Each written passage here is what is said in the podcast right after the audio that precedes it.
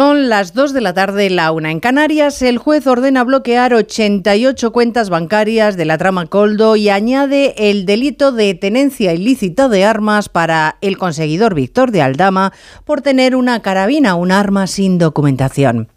Dinero armas, comisiones, influencias, no le falta de nada a este culebrón que de momento solo ha tenido consecuencias políticas para una persona, para José Luis Ábalos. Sus compañeros le presionaron, como ustedes saben, para que entregara el acta. Claro, el siguiente paso sería exigir coherencia. En buena lid, el Partido Socialista debería hacer lo mismo con Francina Armengol porque la investigación señala que ella conoció la compra de mascarillas fraudulentas, lo tapó y eludió durante tres años reclamar el dinero público defraudado hasta unos días antes de abandonar el cargo. Sánchez no le reclama nada a Francina, mantiene en su puesto a la tercera autoridad del Estado y eso es incongruente, como mínimo ante una infección que no se ha frenado en el muro de contención de José Luis Ábalos.